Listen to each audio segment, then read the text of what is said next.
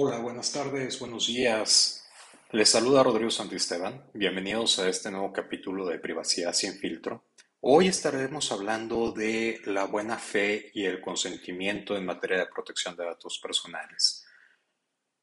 Sin duda alguna, el tema de protección de datos personales y privacidad, tanto a nivel local, estatal, nacional e incluso internacional, ha tomado una gran relevancia, principalmente por el confinamiento en el que estuvimos o estamos a raíz del COVID-19. Y en esta realidad nos llevó a todos a echar mano de los avances tecnológicos para continuar con esa realidad que creamos antes y el día de hoy, para enfrentar esta contingencia. En ese contexto, hace unos días atrás fui a un restaurante y dentro de esta nueva realidad prácticamente nos enfrentamos a que nos tomen la temperatura, los protocolos de sanidad, que es ponernos gel, etc.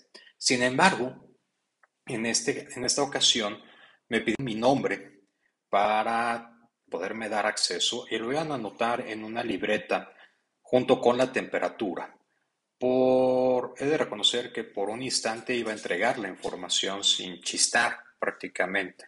Sin embargo, por algo volteé a ver la parte superior del, restaurante en el techo y vi colocada una cámara de seguridad, la cual aparentemente estaba o tenía un ángulo en donde me identificaba físicamente y tenía una vista hacia el, digamos, la libreta donde iban a anotar el nombre y la temperatura.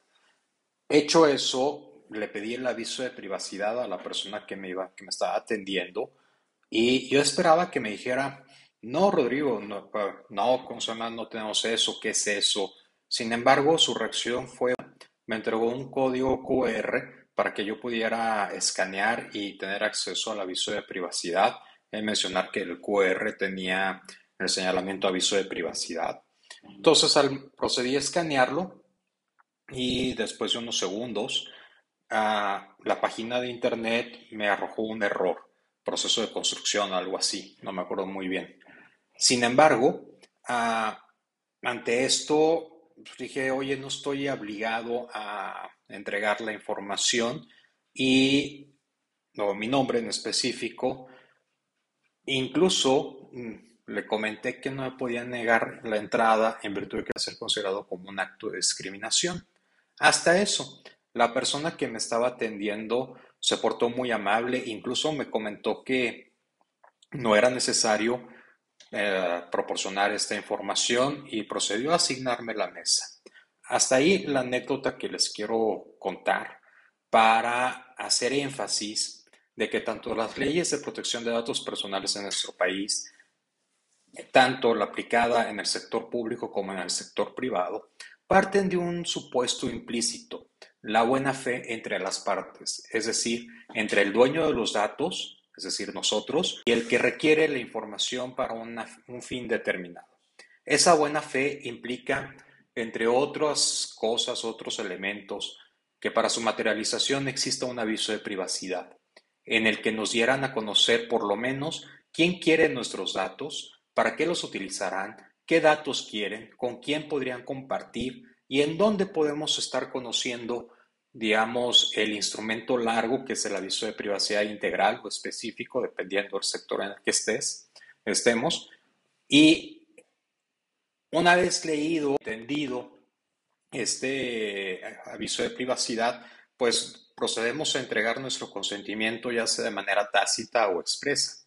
Evidentemente, el elemento de buena fe no se agota con esto, pero sí es un elemento que, que, quería, que quiero resaltar y generalmente esos avisos de privacidad, tanto en el sector público como en el sector privado, se encuentran publicados en una página de Internet específica para darlos a conocer. Solo basta que marquemos un centro de atención de una empresa para darnos cuenta que generalmente nos dicen algo así. Para consultar nuestro aviso de privacidad lo podrá hacer en www. tal, ¿no?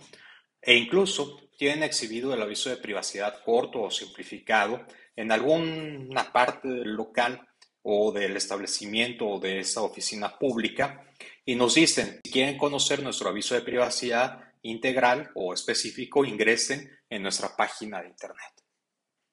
Eso está bien. Sin embargo, se rompe esa buena fe y por ende el consentimiento que les otorgamos cuando esta página de Internet no funciona o se encuentran en construcción, lo que en un momento dado podría ser considerado como una acción violatoria por parte de ese actor privado o público de diversos principios contemplados en las leyes vigentes de nuestro país, tanto la Ley General de Protección de Datos Personales en posición de los sujetos obligados o la Ley Federal de Protección de Datos Personales en posición de los particulares. Entre estos principios podría ser el consentimiento, ya que se obtuvo o se obtiene bajo una premisa de engaño, y el de información, es decir, el aviso de privacidad, esto en virtud de que no, no poder ingresar a consultar este aviso es como si no fuera proporcionado, por mencionar. A lo que voy y con lo que concluyo. Tanto en el sector privado como en el sector público deben en todo momento verificar que en caso de que sus avisos de privacidad se encuentren publicados en una página de Internet, ésta siempre se encuentre accesible en todo momento, sin importar la fase del tratamiento en el que nos encontremos, es decir, en la fase de obtención, clasificación, procesamiento o baja, su pena de incurrir en una infracción que pudiera derivar en una amonestación o hasta en una multa económica. Nos escuchamos en el siguiente capítulo y no se te olvide seguirme en Twitter en arroba rsmasta. Nos vemos hasta la siguiente.